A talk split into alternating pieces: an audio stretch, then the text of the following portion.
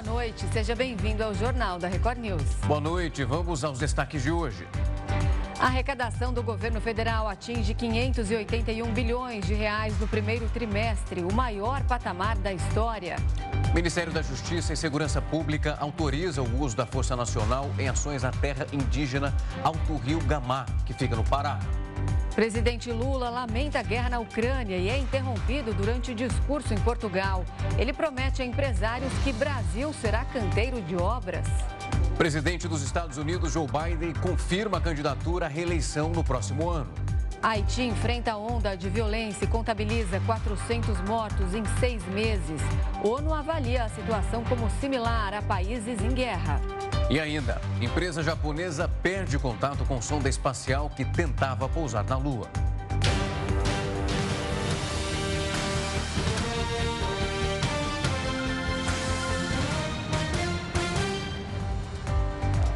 Alexandre de Moraes, ministro do Supremo Tribunal Federal, votou para que os outros 200 denunciados que participaram dos atos extremistas no dia 8 de janeiro se tornem réus. Os investigados podem responder por associação criminosa e incitação ao crime.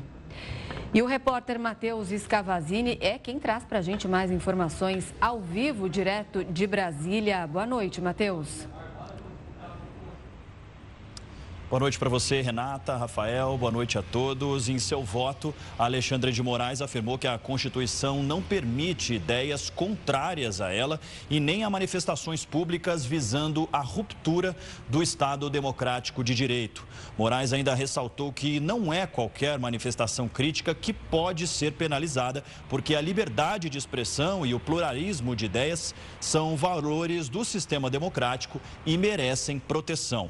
Os investigados, como você já vinha dizendo, podem responder por associação criminosa, tentativa de abolição violenta do Estado Democrático de Direito, tentativa de golpe de Estado, ameaça, perseguição e incitação ao crime também.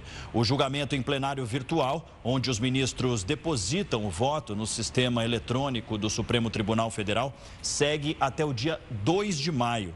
Caso é, exista pedido de vista, por exemplo, que é, a, a, que é um pedido que qualquer ministro pode fazer para analisar melhor o processo, aí a votação é suspensa até que esse, esse pedido de vista seja concluído. E se houver pedido de destaque, aí a decisão vai a plenário físico do tribunal. Na noite, lembrando que na noite dessa segunda-feira, ou seja, ontem, também houve a conclusão do julgamento que tornou réu os, tornaram réus os 100 primeiros denunciados pela Procuradoria-Geral da República pelos atos extremistas de 8 de janeiro. Renata, Rafael. Obrigado pelas informações, Matheus. Bom trabalho por aí. O presidente Luiz Inácio Lula da Silva criticou soluções militares para conflitos durante um discurso em Portugal. Essa fala foi marcada por protestos dos parlamentares portugueses.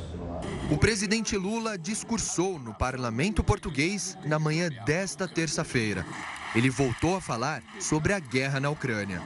Lula condenou a invasão russa e criticou soluções militares a conflitos. Condenamos a violação da integridade territorial da Ucrânia.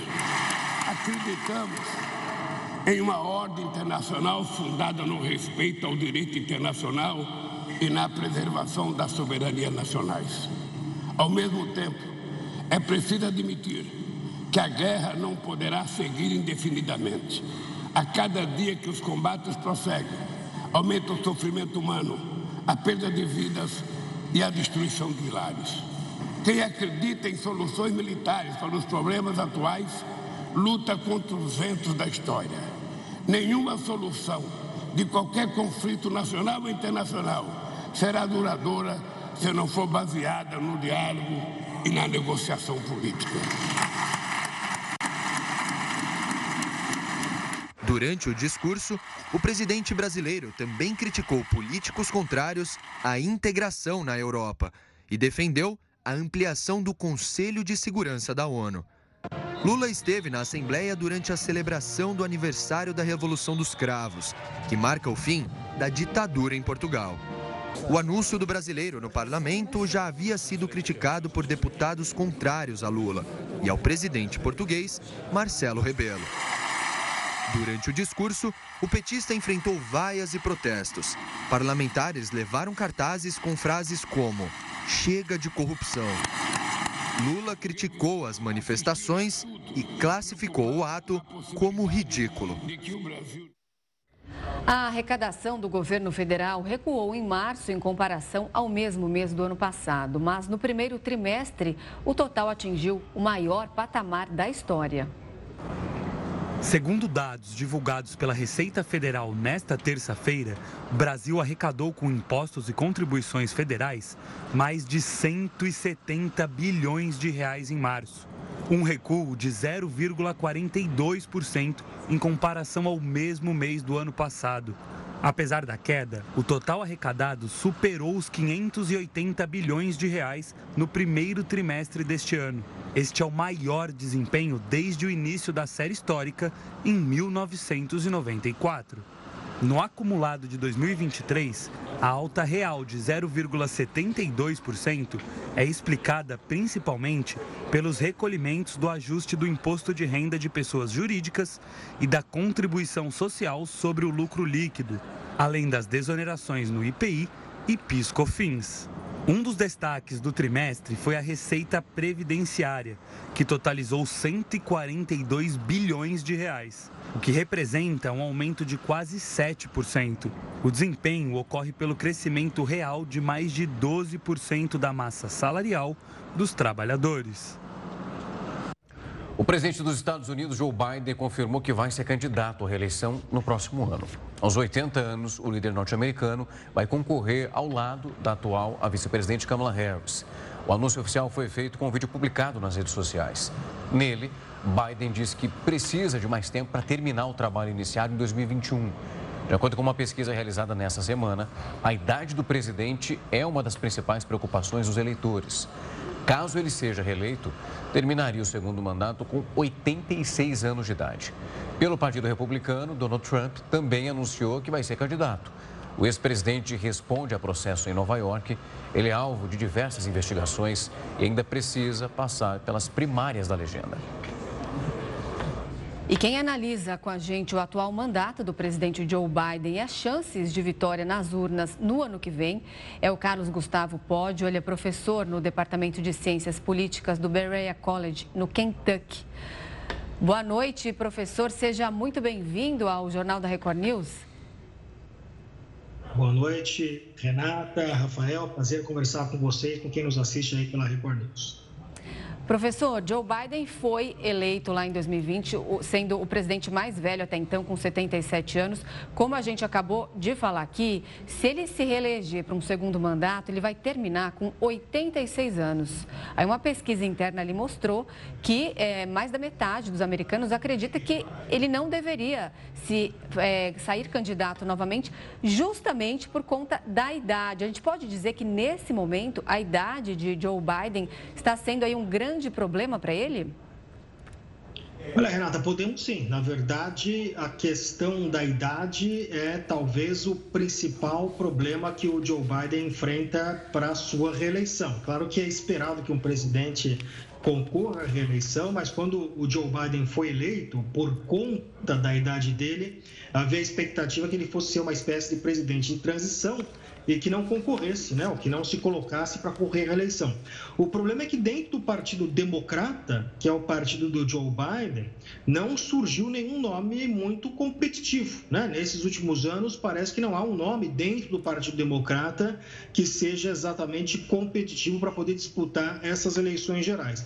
E o Joe Biden demonstrou uma certa habilidade política né, dentro do partido para conseguir se consolidar como candidato à reeleição. Agora, é bem verdade, como você mencionou, não existe um entusiasmo muito grande por parte dos eleitores americanos e por, até por parte dos próprios democratas, mas há essa, esse dilema, né? ou seja, ao mesmo tempo que não há um entusiasmo com uma reeleição do Joe Biden, eh, há uma certa percepção que não há ninguém que possa se colocar nesse momento com uma candidatura viável. Né? Até a própria vice-presidente do Joe Biden, a Kamala Harris, acabou não conseguindo se viabilizar como uma candidata forte uh, nesse período que ela foi vice-presidente do Biden.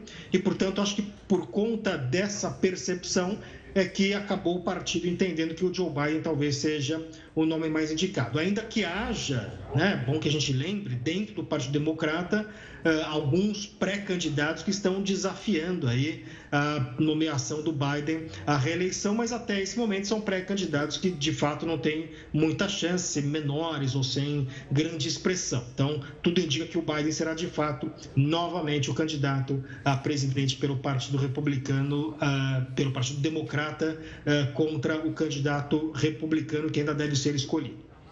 Professor, hoje a matéria de capa do New York Times, nós tínhamos ali uma definição dizendo que pelo menos de cada 10 americanos, 7 acreditavam que o país estava no caminho que não era o ideal. Nós tivemos as reclamações em relação à inflação, quando a gente olha para o número de empregados que o país tem, ele é considerado satisfatório e a economia se manteve, digamos que, resiliente em relação a tudo que acontece no campo externo. Além da idade, existem pontos que podem ser levantados e classificados como essenciais e que serão usados pelos republicanos para, de fato, atacar o atual presidente? Olha, Rafael, todo presidente que se coloca né, à reeleição, ele tem uh, o seu mandato colocado à prova, né? ou seja, as questões que avançou, que avançaram, avançaram dentro dos quatro anos que ele teve como presidente vão ser colocadas uh, sob questionamento. O Biden ele acredita que ele tem uh, alcançado aí alguns avanços em termos da sua da proposta de governo que ele se colocou, tem coisas que ele pode colocar como sendo grandes obras do seu governo, ele aprovou um grande pacote de infraestrutura como não se aprovava há muitos anos nos Estados Unidos. Então, ele tem alguns avanços importantes aí a serem colocados. A grande questão dessas eleições é que tudo vai depender de quem será o candidato republicano à presidência, ou seja, quem é que vai ser o adversário do Joe Biden. Se for novamente o Donald Trump, o Trump ele tem essa capacidade de meio sugar, né, digamos assim, o oxigênio político. E aí seria uma campanha não apenas sobre uh, os feitos do Biden, né, mas também uma campanha sobre alguém que já foi presidente, que é o Donald Trump. Ou seja, o foco também viraria um pouco para o período em que o Donald Trump foi presidente. Se for um outro candidato republicano, né, digamos o governador da Flórida, o Ron DeSantis, aí sim o foco viraria muito para os feitos de Joe Biden enquanto presidente ele teria que defender um pouco uh, os avanços, né, ou pelo menos as questões que ele considera que foram avanços dentro da sua administração. E tem muita gente dentro do partido que considera que o Joe Biden tem sim coisas a mostrar do ponto de vista de resultados, né, e o Joe Biden ele quer se vender como alguém que consegue fazer acordos tanto com democratas quanto com republicanos, né, esse pacote de infraestrutura que eu mencionei é um exemplo em que ele conseguiu trabalhar é, e aprovou com o apoio de republicanos dentro do Congresso. Né? Então, essa é uma questão que vai muito depender também, não apenas do Biden, mas de quem vai ser o candidato do outro lado, quem que os republicanos vão acabar nomeando também como candidato. Se nós vamos ter novamente um embate entre Biden e Trump, que também o Donald Trump, há que se lembrar, não é exatamente um candidato muito jovem, um candidato que já está aí chegando perto também dos seus 80 anos de idade. Pode, você lembrou dessas duas opções aí dentro do Partido Republicano. A minha pergunta é: dependendo de quem for ali contra Biden, Donald Trump ou o governador da Flórida, que teve uma grande vitória, é, muda a estratégia, o que, o que o Partido Democrata vai fazer conforme o candidato? Porque além do candidato, dos votos do Democrata, eles também querem buscar aquele eleitor anti-Donald Trump. Claro, perfeito. Por essa razão é que muda, né? Se o Trump novamente for candidato, eu acho que a dinâmica dessas eleições ela muda completamente, né? Porque passa a ser como foi nas eleições de 2020, uma eleição também sobre o Donald Trump, né? O Trump é um candidato muito polarizador. Isso significa que ao mesmo tempo que ele consegue um apoio muito grande, né, principalmente dentro do Partido Republicano, ou seja, as pessoas que apoiam Donald Trump, elas têm um apoio que independe daquilo que acontece com o Trump, né, um apego muito grande ao Donald Trump, é, independente de se ele for condenado é, em qualquer instância, as pessoas vão continuar apoiando o Trump. É, também ele consegue mobilizar muita gente que é contra ele, né, a própria eleição do Joe Biden, a gente não pode deixar de esquecer isso, ela tem muito a ver com o fato de que do outro lado estava o Donald Trump como candidato à reeleição. O Biden, ele consegue a nomeação inicialmente pelo Partido Democrata, porque ele foi visto pelos democratas como aquele candidato que fosse mais capaz de derrotar o Donald Trump. E hoje que a gente tem nas pesquisas, as pesquisas são muito claras nesse sentido. Né?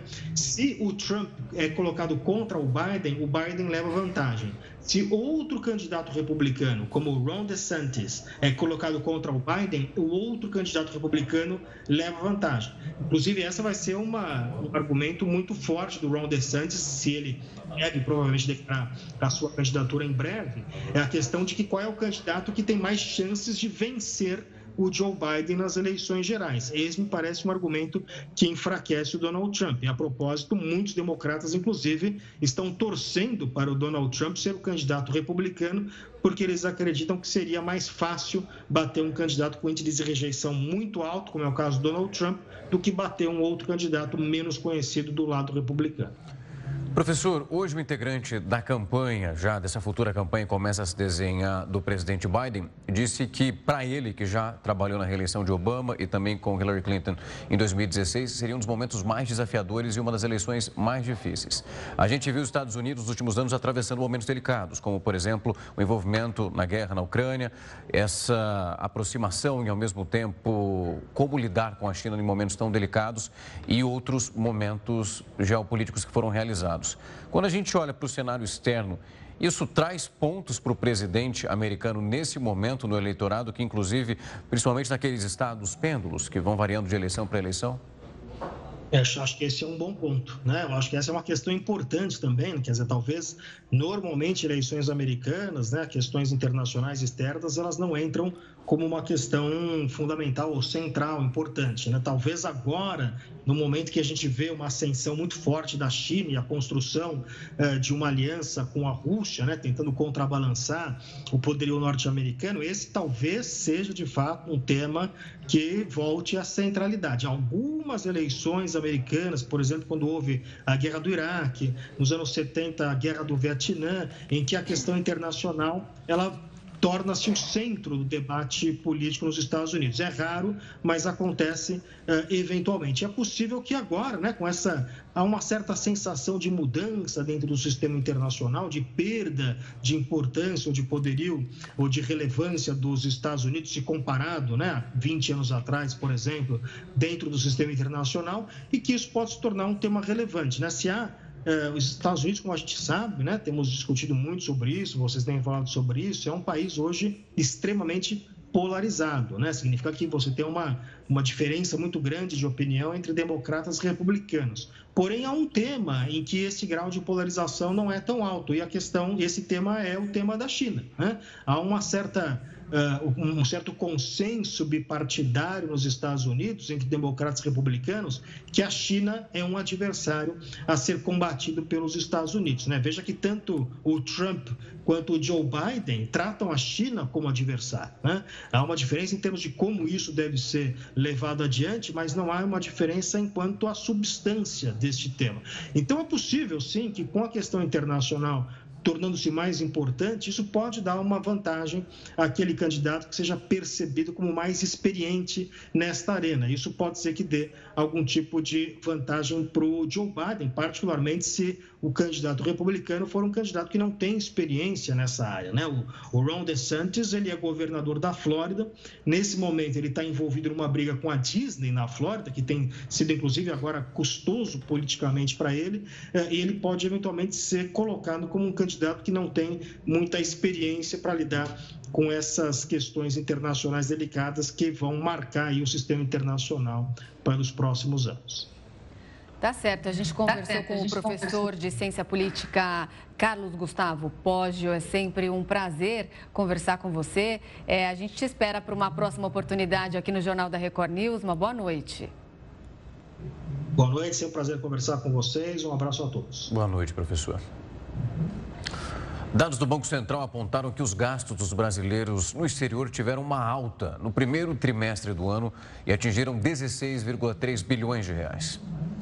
Os números significam alta de 24,4% se comparado com o mesmo período de 2022.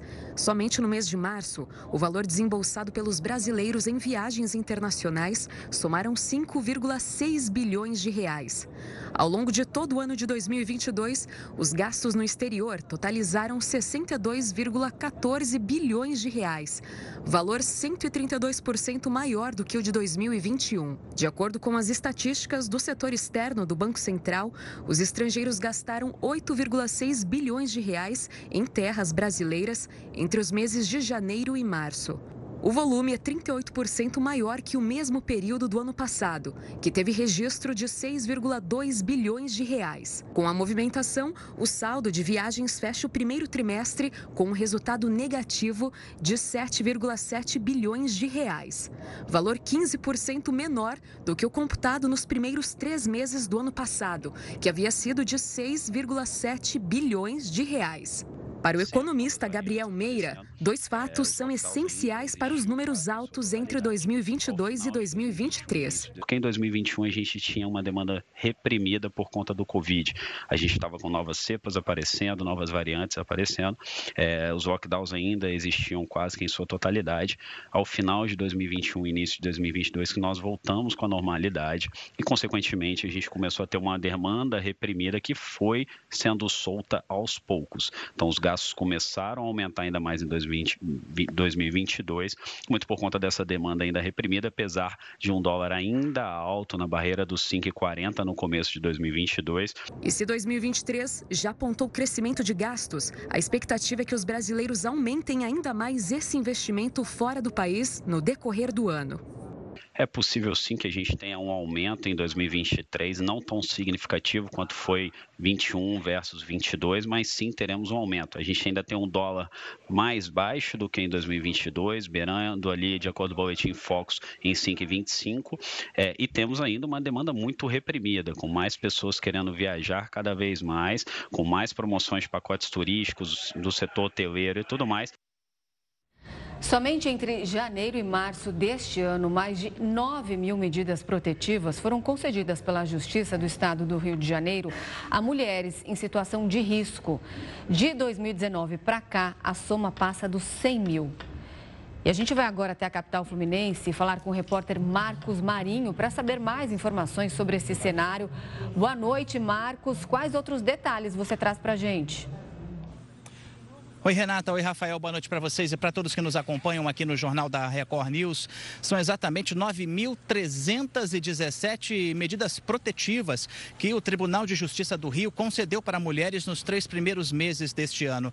Essa é uma medida que a Justiça concede para proteger as vítimas. Agora, 9.317 medidas protetivas só nos primeiros meses do ano. Agora, se a gente contabilizar desde quando esses números começaram a ser registrados, são mais mais de 115 mil registros, isso desde 2019. Esse é o número de medidas concedidas pelo Tribunal de Justiça do Rio de Janeiro. Essas medidas são amparadas pela Lei Maria da Penha e protegem as mulheres que podem, por exemplo, usar o aplicativo da Lei Maria da Penha, um aplicativo lançado pelo governo do estado do Rio, que serve para acionar uma viatura da Polícia Militar que esteja mais próxima, uma viatura que é acionada por meio do sistema de GPS quando a vítima se sente ameaçada. E, claro, os agressores, os maridos e companheiros que fazem qualquer tipo de ameaça, aí sim podem ser presos. Lembrando que existem duas centrais telefônicas que recebem denúncias. Os números são 180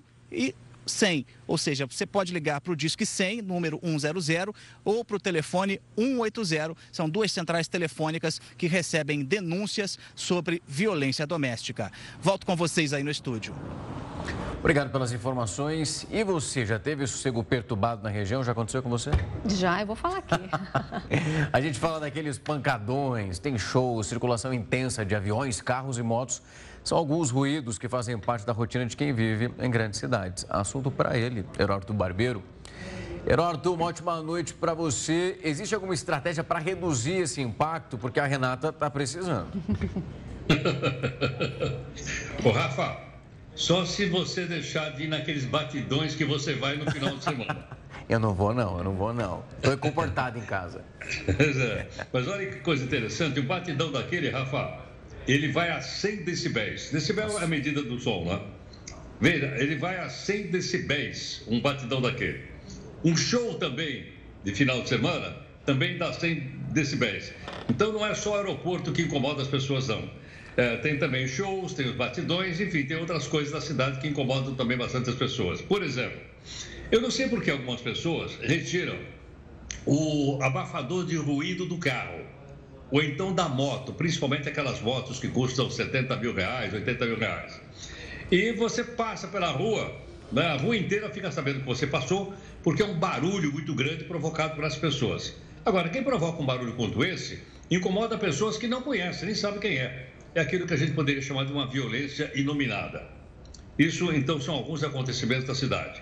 Outros, é verdade, estão relacionados ao aeroporto de Congonhas. Porque quando o aeroporto foi construído lá, não tinha ninguém lá. Aí foi vendendo, vendendo, vendendo. Se formaram grandes bairros em torno do aeroporto de Congonhas, ele ficou no centro da cidade. E, consequentemente, então, a decolagem, principalmente a decolagem do avião, né, ela vai a mais de 100 decibéis. Então, as pessoas ficam assustadas. Só um detalhe: no caso de Congonhas, Rafa, ele não funciona de noite, de madrugada. Quer dizer, de madrugada ele não funciona. Ele fecha às 11 da noite e só abre às 6 horas da manhã. Então, durante a noite, o pessoal pode dormir tranquilamente no aeroporto sem grandes problemas. Aeroporto comum ele. Outra saída seria, por exemplo, pegar os voos a jato, tirar do aeroporto de Congonhas, que a gente está vendo aí, ó, e mandar para Guarulhos. Mas, consequentemente, ninguém quer ir para Guarulhos. Todo mundo prefere pegar o um avião em Congonhas, que está no centro da cidade. Isso já foi tentado no passado? Já. Não deu certo. Hoje, o volume de voos é tão grande que tem avião tanto para Congonhas como tem também para Guarulhos, sem problema nenhum. Só que tem um detalhe aqui que eu queria chamar a atenção do pessoal que nos acompanha aqui, Rafa. É o seguinte: tem um ranking das cidades mais barulhentas do mundo. A primeira, para minha surpresa, é a capital do Japão, Tóquio. Olha que interessante. Tóquio é a cidade mais barulhenta do mundo. Bom, o nosso companheiro, né, o, que está lá passeando no Japão, certamente ele vai poder comprovar isso para a gente ou não, o Gustavo. Porque, primeiro é Tóquio, barulhento. Segundo lugar do mundo é a cidade de Nova York, segunda mais barulhenta do mundo. A terceira, também nos Estados Unidos, é a cidade de São Francisco, que está lá do outro lado do país. A cidade de São Paulo é barulhenta, ela aparece em quarto lugar. É muito barulho? Muito barulho. Segundo o um estudo feito pelo pessoal da Universidade de São Paulo, assim como a poluição do ar é, causa muitas mortes na cidade de São Paulo, né, o ar às vezes fica irrespirável, mas a quantidade de barulho também é responsável pela péssima condição de saúde da cidade de São Paulo, a quarta mais barulhenta do mundo. E outro detalhe interessante é o seguinte: as pessoas estão reclamando, com razão, e têm direito para isso. Nos na última medição, a cada, três horas, a, cada, a cada hora, três pessoas ligavam reclamando do barulhão da cidade de São Paulo. Então, para isso, a gente teria que tomar algumas medidas para ela ficar um pouquinho mais calma. Só um detalhe: a cidade mais barulhenta do Brasil é a capital da Bahia, a cidade do Salvador. Não sei se é muita festa, muito batuque, etc, etc, mas ela é considerada a cidade mais barulhenta do Brasil. E a mais calma, a mais tranquila, segundo o índice aqui, é uma cidade do interior de São Paulo. Eu não conheço pessoalmente. Ela chama-se Patrocínio Paulista. Salvo engano, é uma cidade que fica na região oeste do estado de São Paulo. Ela é a mais tranquila de todo o país. De um lado tem Salvador e do outro lado tem Patrocínio Paulista. Tem o pessoal que gosta da zoeira, vai para Salvador. O pessoal que gosta de ficar numa calma, na zen e tal, meditação, vai para Patrocínio Paulista. Último detalhe aqui que é o seguinte: uma pessoa pode morrer por causa do som? Pode. Uh, uma pessoa que for submetida a um som de 198 decibéis, olha, o avião é 110, hein? Um grito humano dá 100 decibéis. Com 198, uma pessoa morre se porventura ela for atingida por um som de 198 decibéis. É verdade que agora, para que isso melhore, há necessidade não só de aprimorar tecnicamente os ruídos, mas principalmente uma colaboração também da população, né? de pedir que o carro fique com silencioso, a moto fique silenciosa e as pessoas também não fiquem buzinando por aí sem razão nenhuma. Né? Às vezes você para no sinaleiro, começa a olhar o zap zap e vem alguém lá atrás e já buzina, viu, Rafa? Tem, tem direto. Olha, Heródoto, esse é um assunto que eu posso falar com propriedade, porque o Rafael falou aqui. Eu moro, eu moro exatamente em frente a uma escola de samba, famosa Opa. daqui de São Paulo. E aí, duas é, vezes. Opa, dançar lá, então. Você não, pode, não perde um ensaio da escola de samba. Tem shows lá dentro, que eu também vejo tudo de camarote lá de cima do apartamento. Só que duas vezes por semana, de quarta e domingo à noite, tem ensaio. E a bateria, Heródoto, eu moro no 16 andar, parece que está dentro da minha sala. É, é, um problema seríssimo. Os moradores cansaram de reclamar, porque é o que a gente estava falando aqui: 10 horas da noite tem que encerrar. E quase nunca eles respeitam esse horário. Muitas vezes eles passam da meia-noite, domingo, meia-noite e meia, uma hora da manhã, o som tá a todo vapor. Eu já fiz queixa, boletim de ocorrência online, ligam para a polícia, eu vejo viatura lá na porta, mas não adianta, viu? Agora, Renata, você tem uma escola de samba dentro da sua casa de graça e nem você nem paga nada, meu. Não pago. Não um rola. show bom lá de cima, escuto bastante, mas a bateria realmente não dá para ouvir a televisão, Heródoto. Eu vou levá-la lá em patrocínio, Heródoto, porque eu é, trabalhei próximo ao patrocínio, é. já fui lá. Paulista. Eu já fui lá é algumas. Preto. É, é mais colado em Franca ali, mais ou menos 10 minutinhos. Eu, como repórter, já fiz algumas matérias lá, ali do, naquela região de Ribeirão Preto. A cidade é calma, é tranquila mesmo. Quem estiver procurando sossego, partiu patrocínio. Valeu, Heródoto. Um abraço, gente. Obrigado. Tchau, Até mais. Até. Bom, brasileiros deixaram o Sudão, que em meio à ameaça de guerra civil enfrenta a escassez de comida. De acordo com Itamaraty, um grupo de brasileiros conseguiu escapar do conflito que está ocorrendo no Sudão, atravessando a fronteira do Egito em um micro-ônibus. O país africano está vivendo um cenário de caos há 10 dias, passando por escassez de alimentos, água potável, remédios e combustível, segundo a ONU. Alguns brasileiros ainda aguardam resgate e, apesar da tentativa tentativa mediada pelos Estados Unidos de cessar fogo para retirada de civis, a situação do país continua crítica com relatos de novos confrontos. O Ministério da Justiça e Segurança Pública autoriza o uso da Força Nacional em ações na terra indígena Alto Rio Gamá, que fica no Pará. O Jornal da Record News volta já com isso e muito mais. Já estamos de volta com o Jornal da Record News e você vai ver que um terceiro caso da gripe aviária causada pela cepa H3N8 foi confirmado nesta terça-feira na China pela Organização Mundial da Saúde. A OMS afirma que os riscos da infecção chegar a níveis preocupantes para a saúde global são baixos isso porque o vírus não tem alta capacidade de transmissão entre os humanos. Nos três casos já registrados, não houve transmissão para outras pessoas. Mas a Organização Mundial da Saúde recomenda que medidas de vigilância epidemiológica sejam tomadas para monitorar possíveis alterações nos patógenos. A gripe aviária afeta principalmente aves, mas já há casos de espalhamento para outras espécies. A cepa H3N8 já foi relatada em cavalos e também em cachorros. Em humanos, o primeiro registro foi em abril de 2022 e os pacientes infectados tiveram contato direto com aves infectadas. Os sintomas são de uma gripe comum, em alguns casos, a infecção pode ser até assintomática. Outra cepa preocupante da doença é a H5N1. Os registros dela são maiores do que a H3N8. E segundo a Organização Pan-Americana de Saúde, 851 humanos foram infectados com a H5N1 isso nos últimos 20 anos. A entidade emitiu um alerta no final de março por conta do surto causado pelo vírus em animais de diferentes países do continente americano.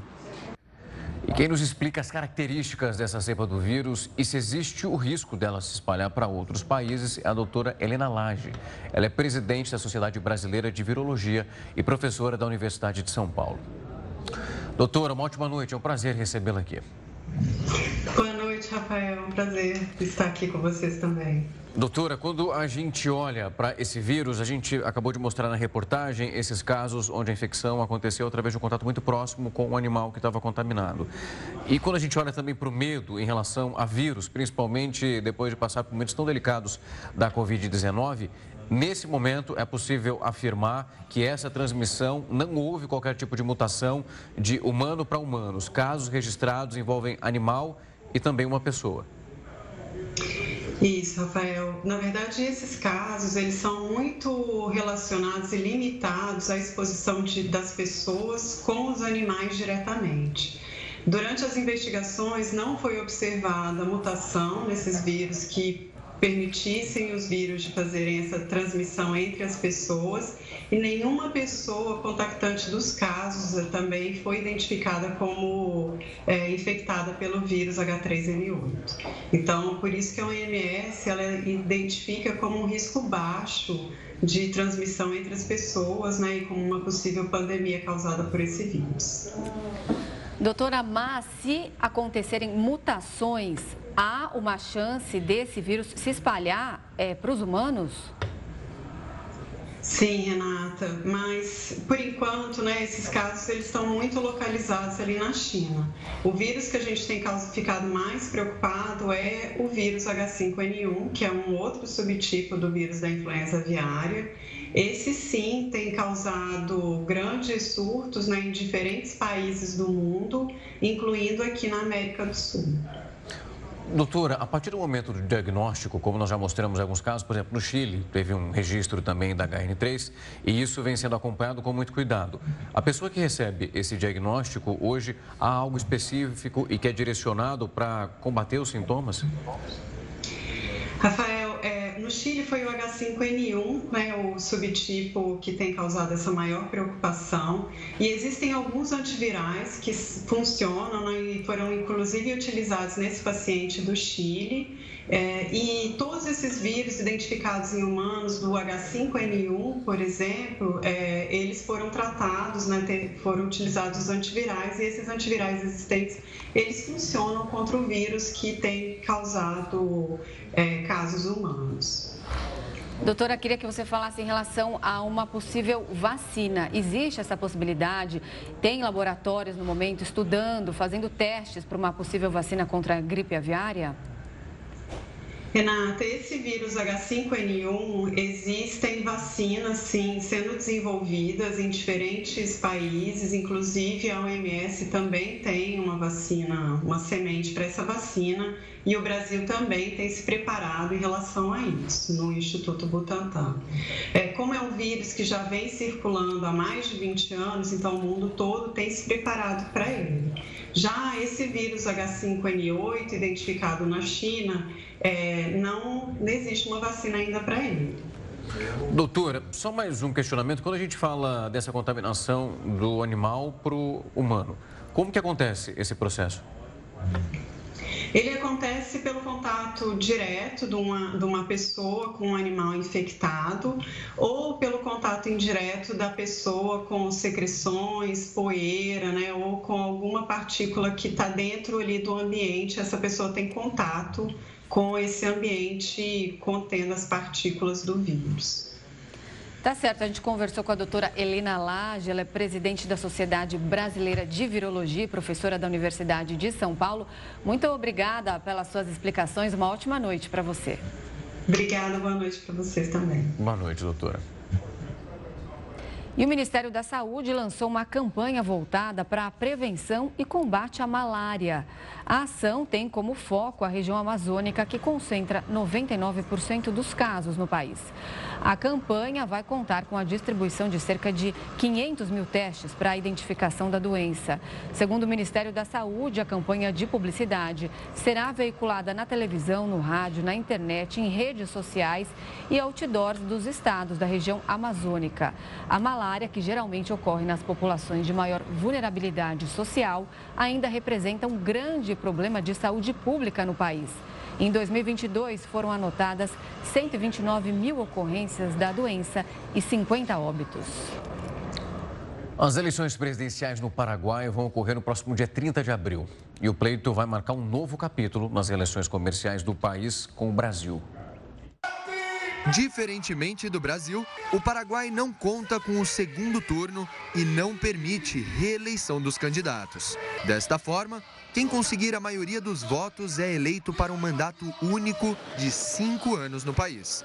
Segundo a pesquisa Atlas mais recente, os candidatos Efraim Alegre, e Santiago Penha enfrentam um empate técnico nas intenções de votos, com 38% e 36%, respectivamente. Em terceiro lugar, com 14%, está Paio Cubas.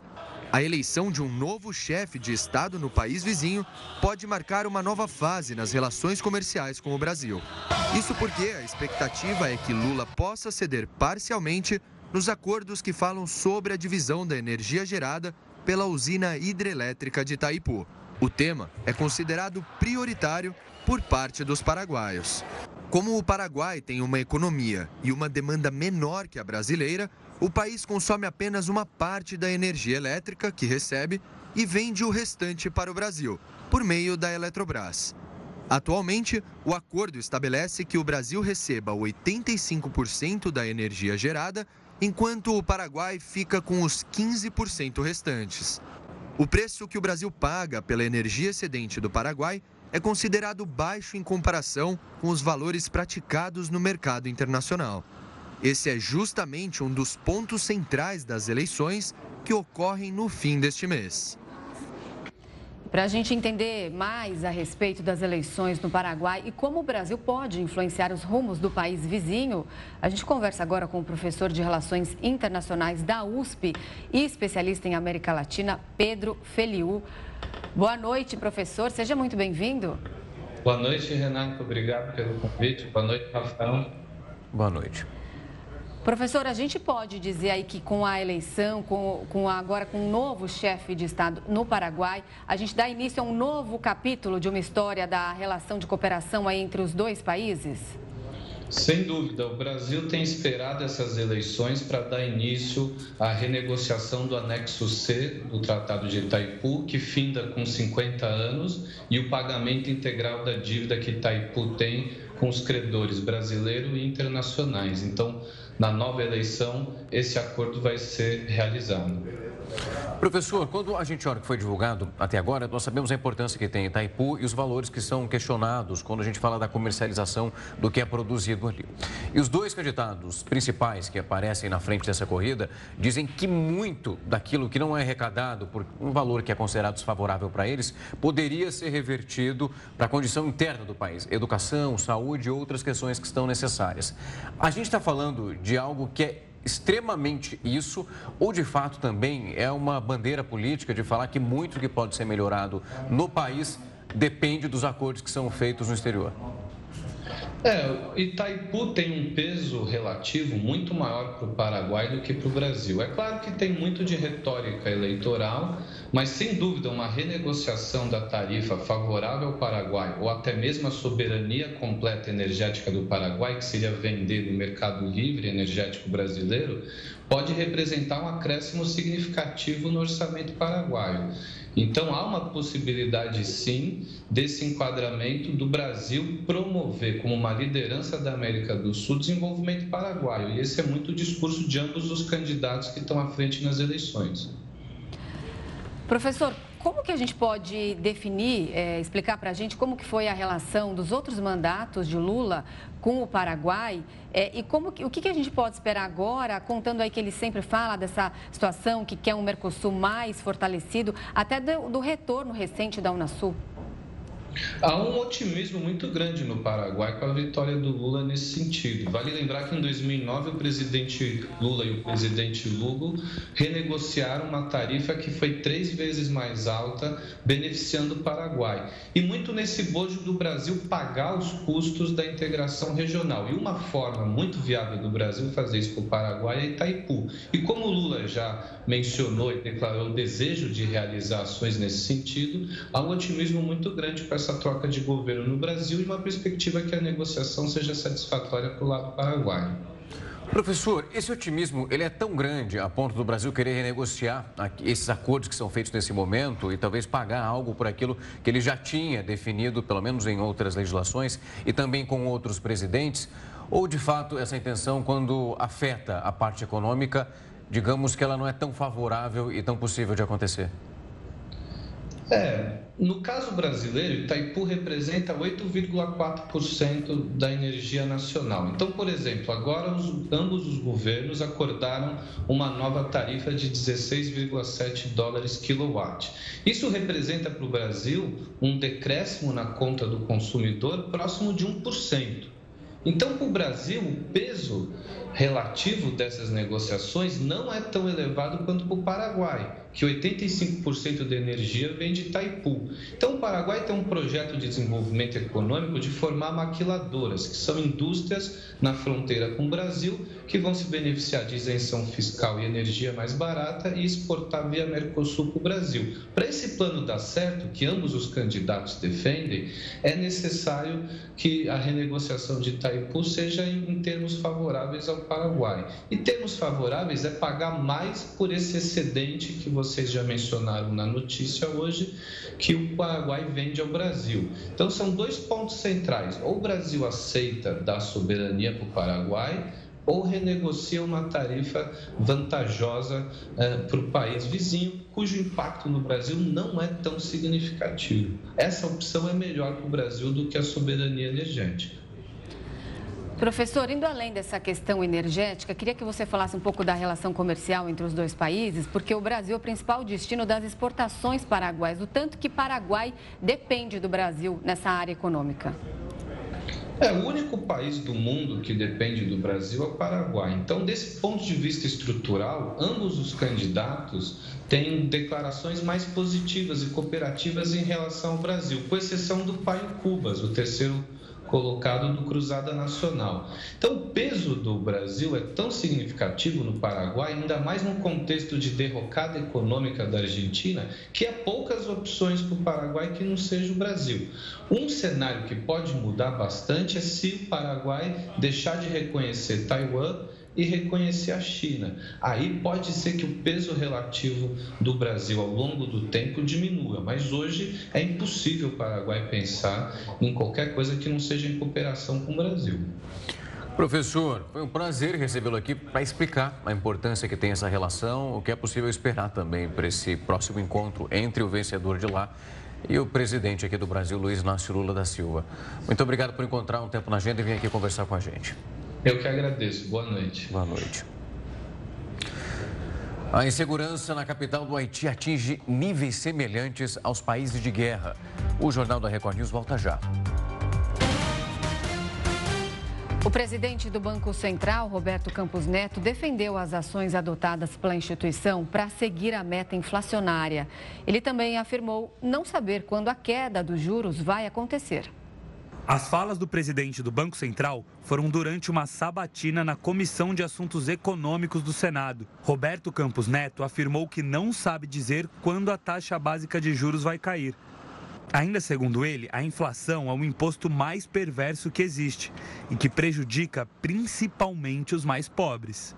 O Brasil tem a menor recuperação de crédito, uma das menores do mundo. Só não é melhor que Zimbábue, Turquia, Burundi, Venezuela e Haiti.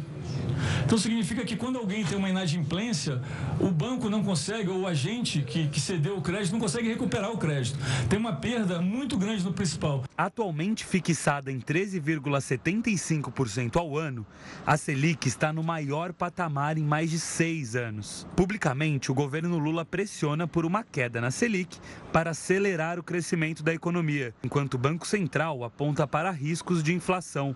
Durante a audiência pública, Campos Neto lembrou que as decisões sobre a taxa de juros são tomadas pelo Comitê de Política Monetária, o COPOM, que é um colegiado formado por ele e pelos diretores do Banco Central. De acordo com pesquisa realizada pelo BC na semana passada, com mais de 100 instituições financeiras, a expectativa é de que a taxa Selic comece a cair apenas em setembro deste ano, quando a taxa passaria para 13,50% ao ano. O Ministério da Justiça e Segurança Pública autorizou o uso da Força Nacional em ações na terra indígena Alto Rio Gamá, que fica no Pará. A determinação da pasta é para a atuação por 90 dias, como forma de preservar a ordem pública e proteger pessoas e patrimônios na região. A operação deve contar com o apoio logístico do Ministério da Justiça, que vai oferecer a infraestrutura necessária com os órgãos de segurança pública do Pará e com a Fundação Nacional dos Povos Indígenas. Tudo sob a coordenação da Polícia Federal. Além do Pará, Pernambuco também terá ingerência da pasta. Por 45 dias, uma força-tarefa de intervenção penitenciária será instalada no estado. O objetivo é dar instrução, adestramento, nivelamento de procedimentos e apoio nos serviços de guarda, vigilância e custódia de presos. De acordo com a portaria, o número de profissionais a ser disponibilizado vai obedecer ao planejamento definido pelos entes envolvidos na operação.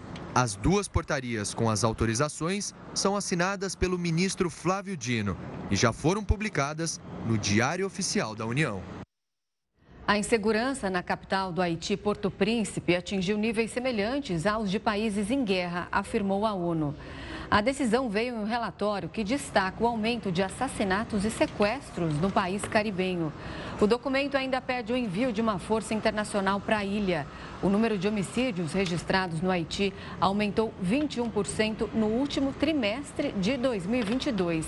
Já o número de sequestros cresceu 63% no mesmo período. Segundo a ONU, grupos armados competem para expandir o controle territorial em toda a região metropolitana de Porto Príncipe. O documento também observa o aumento da violência e da frequência de confrontos entre gangues gangues e com a polícia, o que tem custado a vida de muitos civis. O Jornal da Record News volta já, não sai daí. O governo dos Estados Unidos concedeu a primeira aprovação de uso comercial para um carro voador. A permissão foi dada para a empresa Guardian Agriculture, especializada em agricultura sustentável. O eVTOL é uma aeronave autônoma e não tripulada. A companhia é a única dos Estados Unidos que possui um veículo com um tamanho compatível para competir com equipamentos tradicionais de pulverização. A aeronave já tem mais de 100 milhões de dólares em pedidos e é o único sistema voltado especificamente para a agricultura em larga escala. E a empresa japonesa iSpace tentou um pouso lunar histórico nesta terça-feira mas aí acabou perdendo o contato com a sonda. Caso esse pouso tivesse dado certo, a iSpace se tornaria a primeira companhia privada a pousar uma sonda na Lua. Apenas os governos dos Estados Unidos, Rússia e China conseguiram colocar um robô na superfície da Lua. O módulo já estava em órbita desde março e por isso não houve uma decolagem. Quando a gente olha para o objetivo inicial da empresa era explorar a região lunar e o futuro e também trabalhar com envio de cargas, inclusive da NASA. E o Jornal da Record News fica por aqui. Obrigada pela companhia. Logo na sequência está vindo News das 10 com a Nivien Reis.